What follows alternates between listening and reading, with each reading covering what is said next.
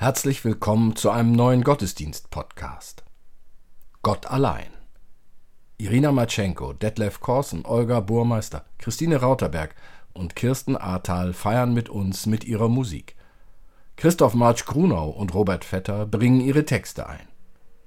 Lasst uns nun Andacht feiern im Namen des Vaters und des Sohnes und des Heiligen Geistes. Amen.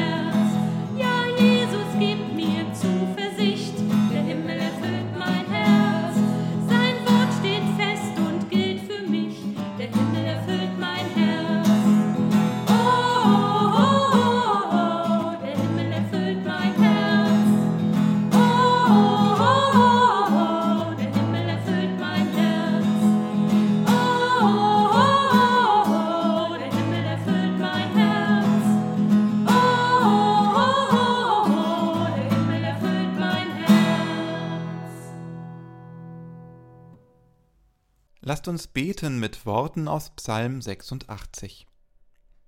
Herr, neige deine Ohren und erhöre mich, denn ich bin elend und arm. Bewahre meine Seele, denn ich bin dir treu. Hilf du, mein Gott, deinem Knechte, der sich verlässt auf dich. Denn du, Herr, bist gut und gnädig, von großer Güte allen, die dich anrufen. Vernimm, Herr, mein Gebet, und merke auf die Stimme meines Flehens. In der Not rufe ich dich an, du wolltest mich erhören. Herr, es ist dir keiner gleich unter den Göttern, und niemand kann tun, was du tust. Alle Völker, die du gemacht hast, werden kommen und vor dir anbeten, Herr, und deinen Namen ehren, dass du so groß bist und Wunder tust und du allein Gott bist. Weise mir, Herr, deinen Weg, dass ich wandle in deiner Wahrheit. Erhalte mein Herz bei dem einen, dass ich deinen Namen fürchte. Er sei dem Vater und dem Sohn und dem Heiligen Geist, wie es war im Anfang, jetzt und immer da und von Ewigkeit zu Ewigkeit. Amen. Wir beten. Herr Jesus Christus, du lädst uns ein, in der Gemeinschaft der Heiligen zu leben, die von Osten und Westen kommen, von Norden und von Süden, um mit dir im Reich Gottes zu Tische zu sitzen. Lass uns deine Einladung hören, die jedem Menschen gilt, der sich vertrauensvoll deinem Wort öffnet und sein Leben nach dir ausrichtet. Komm uns entgegen wie das Licht des Morgensternes. Amen. thank you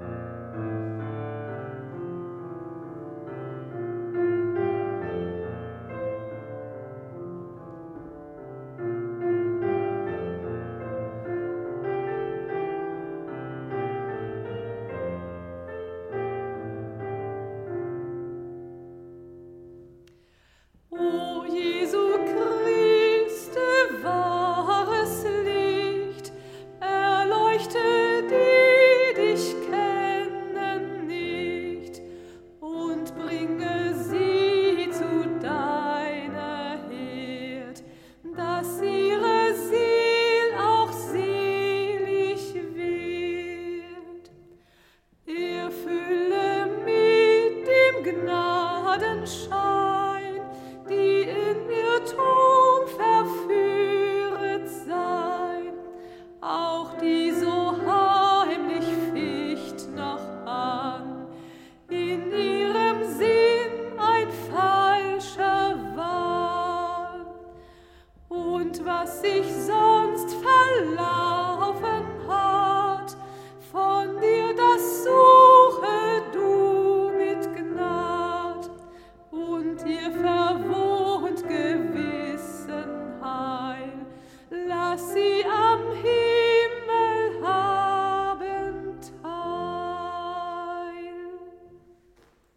Lieber Hörer, liebe Hörerin, eine Geschichte, die fremd ist, eine Geschichte aus dem Alten Testament.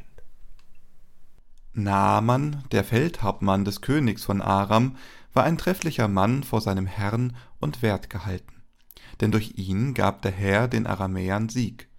Und er war ein gewaltiger Mann, jedoch aussätzig. Aber die Kriegsleute der Aramäer waren ausgezogen und hatten ein junges Mädchen weggeführt aus dem Lande Israel. Die war im Dienst der Frau Naamans. Die sprach zu ihrer Herrin, Ach, dass mein Herr wäre bei dem Propheten in Samaria, der könnte ihn von seinem Aussatz befreien. Da ging Naaman hinein zu seinem Herrn und sagte es ihm an und sprach, So und so hat das Mädchen aus dem Lande Israel geredet, der König von Aram sprach, So zieh hin, ich will dem König von Israel einen Brief schreiben. Und er zog hin und nahm mit sich zehn Zentner Silber und sechstausend Schekel Gold und zehn Feierkleider und brachte den Brief dem König von Israel, der lautete Wenn dieser Brief zu dir kommt, siehe, so wisse, ich habe meinen Knecht Naaman zu dir gesandt, damit du ihn von seinem Aussatz befreist. Und als der König von Israel den Brief las, zerriss er seine Kleider und sprach, Bin ich denn Gott, dass ich töten und lebendig machen könnte, dass er zu mir schickt, ich solle den Mann von seinem Aussatz befreien? Merkt und seht, wie er Streit mit mir sucht. Als Elisa, der Mann Gottes, hörte, dass der König von Israel seine Kleider zerrissen hatte, sandte er zu ihm und ließ ihm sagen, Warum hast du deine Kleider zerrissen? Lass ihn zu mir kommen, damit er inne werde, dass ein Prophet in Israel ist. So kam Naaman mit Rossen und Wagen und hielt vor der Tür am Hause Elisas. Da sandte Elisa einen Boten zu ihm und ließ ihm sagen, Geh hin und wasche dich siebenmal im Jordan, so wird dir dein Fleisch wieder heil und du wirst rein werden. Da wurde Naaman zornig und zog weg und sprach, ich meinte, er selbst sollte zu mir herauskommen und hertreten und den Namen des Herrn seines Gottes anrufen und seine Hand über der Stelle bewegen und mich so von dem Aussatz befreien.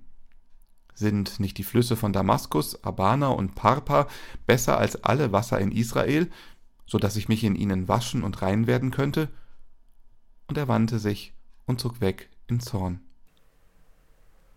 Da machten sich seine Diener an ihn heran, redeten mit ihm und sprachen Lieber Vater, wenn dir der Prophet etwas Großes geboten hätte, würdest du es nicht tun? Wie viel mehr, wenn er zu dir sagt, Wasche dich, so wirst du rein. Da stieg er ab und tauchte unter im Jordan siebenmal, wie der Mann Gottes geboten hatte. Und sein Fleisch wurde wieder heil, wie das Fleisch eines jungen Knaben, und er wurde rein. Und er kehrte zurück zu dem Mann Gottes samt seinem ganzen Gefolge. Und als er hinkam, trat er vor ihn und sprach, Siehe, nun weiß ich, dass kein Gott ist in allen Landen außer in Israel. So nimm nun eine Segensgabe von deinem Knecht. Elisa aber sprach, So wahr der Herr lebt, vor dem ich stehe, ich nehme es nicht. Und er nötigte ihn, dass er es nehme, aber er wollte nicht. Da sprach Naaman, Wenn nicht, so könnte doch deinem Knecht gegeben werden von dieser Erde eine Last, so viel zwei Maultiere tragen. Denn dein Knecht will nicht mehr anderen Göttern Brandopfer und Schlachtopfer darbringen, sondern allein dem Herrn. Nur darin wolle der Herr deinem Knecht gnädig sein. Wenn mein Herr in den Tempel Rimmons geht, um dort anzubeten, und er sich auf meinem Arm lehnt und ich ihn auch anbeten muss, wenn er anbetet im Tempel Rimmons, dann möge der Herr deinem Knecht vergeben. Elisa sprach zu ihm, Zieh hin mit Frieden. Lieber Hörer, liebe Hörerin, eine Geschichte, die fremd ist, eine Geschichte aus dem Alten Testament. Schon bei dem Namen Naaman steht ein großes Fragezeichen im Raum. Allerdings, der erste Vers verrät viel. Naaman war wohl ein Held, ein Kriegsheld. Das Volk von Aram hat einen Krieg durch ihn gewonnen, also ein Mann, der dem König von Aram auf Augenhöhe nahe kommen darf. Er wird bewundert. Doch das alles nützt Naaman wenig, denn er hat eine Krankheit, die ihn buchstäblich zum Aussätzigen macht. Je weiter die Krankheit fortschreitet, desto weniger nützt der Heldenstatus. Nichts bleibt für die Ewigkeit. Ruhm ist eine vergängliche Sache. Ja, der Lack blättert irgendwann bei jedem und jeder ab. Da kann auch vom Hausarzt bis zur Wunderheilerin alles versucht werden. Naaman wird das sicher auch getan haben. Eine aus Israel entführte Frau, die als Sklavin für Naamans Frau arbeiten muss, rät Naaman, den Propheten Elisa in Samaria aufzusuchen, um von der Krankheit geheilt zu werden. Eine traurige Parallele, das Entführen von Menschen aus Israel mit heute. Möglicherweise hat Naaman die Entführte gut behandelt. Sie versucht jedenfalls Naaman, der sie zur Arbeit zwingt, mit ihrem Rat zu helfen. Er nimmt den Rat an. Er macht sich mit Geschenken auf, um sein persönliches Heil zu finden, zieht los. Er vertraut der Expertise seiner Zwangsarbeiterin, oder ist es der letzte Strohhalm für ihn? Findet sich hier eine Parallele zur Weihnachtsgeschichte? Gott kommt zu den Menschen in ohnmächtiger Gestalt? Natürlich lässt sich so ein wichtiger Mann in einem fremden Land bei dem König von einem ebensolchen ankündigen. Er ist ja nicht irgendwer. Auch wird mitgeteilt, was das Ziel der Reise ist. Wenn dieser Brief zu dir kommt, siehe, so wisse, ich habe meinen Knecht Naaman zu dir gesandt, damit du ihn von seinem Aussatz befreist. So schreibt der König von Aram den König von Israel. Der König von Israel erschrickt sofort, als er den Brief liest. Wie soll er einen Menschen vom Aussatz befreien? Es gibt ja kein Heilmittel. Einzig Gott könnte helfen. So stellt sich der König von Israel die Frage, bin ich denn Gott, dass ich töten und lebendig machen könnte, dass er zu mir schickt? Ich sollte den Mann von seinem Aussatz befreien? Für den König von Israel ist klar, der König von Aram sucht einen Grund für einen Krieg. Merkt und seht, wie er Streit mit mir sucht, klagt er. Was tun in dieser Situation? Woher eine gute Idee nehmen? Was würdest du tun, liebe Hörerin, lieber Hörer? Wie reagierst du auf schier unmögliche Erwartungen an dich? Der König von Israel sucht sich Hilfe. Der Prophet Elisa hat seine Dienste angeboten und der reisende Naaman mit seinem Gefolge wird zu Elisa geleitet. Dort ist alles vorbereitet. Für die Heilung ist es notwendig, dass Naaman baden geht. Siebenmal sogar. Nur einen Haken hat die Sache. Im Ablauf bei Treffen mit hochrangigen Personen ist ein Bad nicht vorgesehen, schon gar nicht in einem Fluss und bestimmt nicht siebenmal.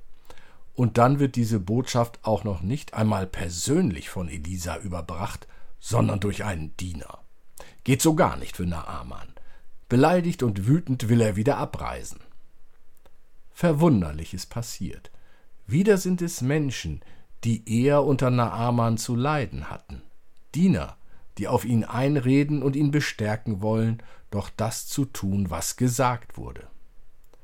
Da machten sich seine Diener an ihn heran, redeten mit ihm und sprachen Lieber Vater, wenn dir der Prophet etwas Großes geboten hätte, hättest du es nicht getan? Wie viel mehr, wenn er zu dir sagt, Wasche dich, so wirst du rein. Lieber Vater, sagen die Diener. Möglicherweise war Naaman tatsächlich ein anständiger Herr über seine Diener. Wie schon auf die Sklavin, so hört Naaman auch jetzt auf die deutlich unter ihm stehenden und geht baden. Siebenmal steigt er in das Wasser und taucht ganz unter. Und er wird geheilt. Gott rettet. Gott heilt. Es ist nicht der Prophet Elisa. Der war gar nicht dabei. Der hat sich nicht einmal sehen lassen. Das Vertrauen der Menschen, die Naaman beraten und ihn bestärken, deren Vertrauen in Gott, deren Glaube an Gott überzeugt. Naaman will nun bezahlen. Dafür hatte er ja all die Schätze mit sich geführt. Doch Elisa will das Geld nicht. Ganz deutlich wird hier, Gott lässt sich nicht kaufen. Gott gibt. Einfach so. Für Gott ist nur wichtig, dass erkannt wird, was Naaman erkannt hat. Siehe, nun weiß ich, dass kein Gott ist in allen Landen, außer in Israel. Für Gott ist wichtig, vertraut mir, glaubt mir. Allein Gott in der Höhe sei er, und Dank für seine Gnade, musste angestimmt werden. Amen. Allein Gott in der Höhe sei Ehr und Dank für seine Gnade. Darum, dass nun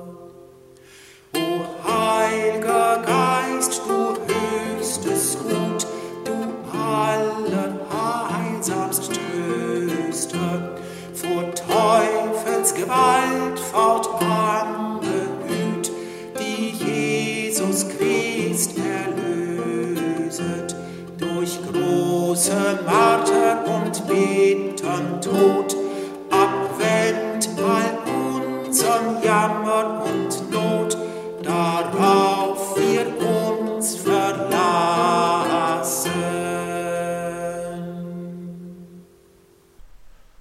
Lasst uns beten. Du ewiges Licht, wenn wir uns mit dir auf den Weg der Nachfolge machen, strahlt das Licht unseres Glaubens aus auf die Dunkelheiten dieser Welt. Dann erleuchtet es als Wahrheit die Orientierungslosen und die Verzweifelten. Lass unsere Mitmenschen und uns selbst hellhörig und neugierig werden für den Sinn unseres Lebens.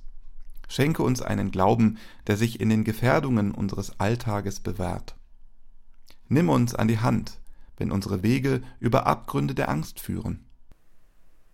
Geborgen in deiner Liebe vertrauen wir darauf, dass dein Reich schon heute beginnen kann, mitten in unserem Leben. Amen. Lasst uns mit den Worten unseres Herrn gemeinsam beten. Vater unser im Himmel, geheiligt werde dein Name, dein Reich komme, dein Wille geschehe wie im Himmel, so auf Erden. Unser tägliches Brot gib uns heute und vergib uns unsere Schuld, wie auch wir vergeben unseren Schuldigern. Und führe uns nicht in Versuchung, sondern erlöse uns von dem Bösen. Denn dein ist das Reich und die Kraft und die Herrlichkeit in Ewigkeit. Amen. Gott öffne uns Augen und Sinne, damit wir erkennen, wer wir sind. Gott öffne uns Augen und Seelen, damit wir sehen, wo Menschen Not leiden. Gott öffne uns Augen und Verstand, damit wir unser Leben begreifen. Der Segen Gottes sei mit uns, heut und alle Tage. Amen.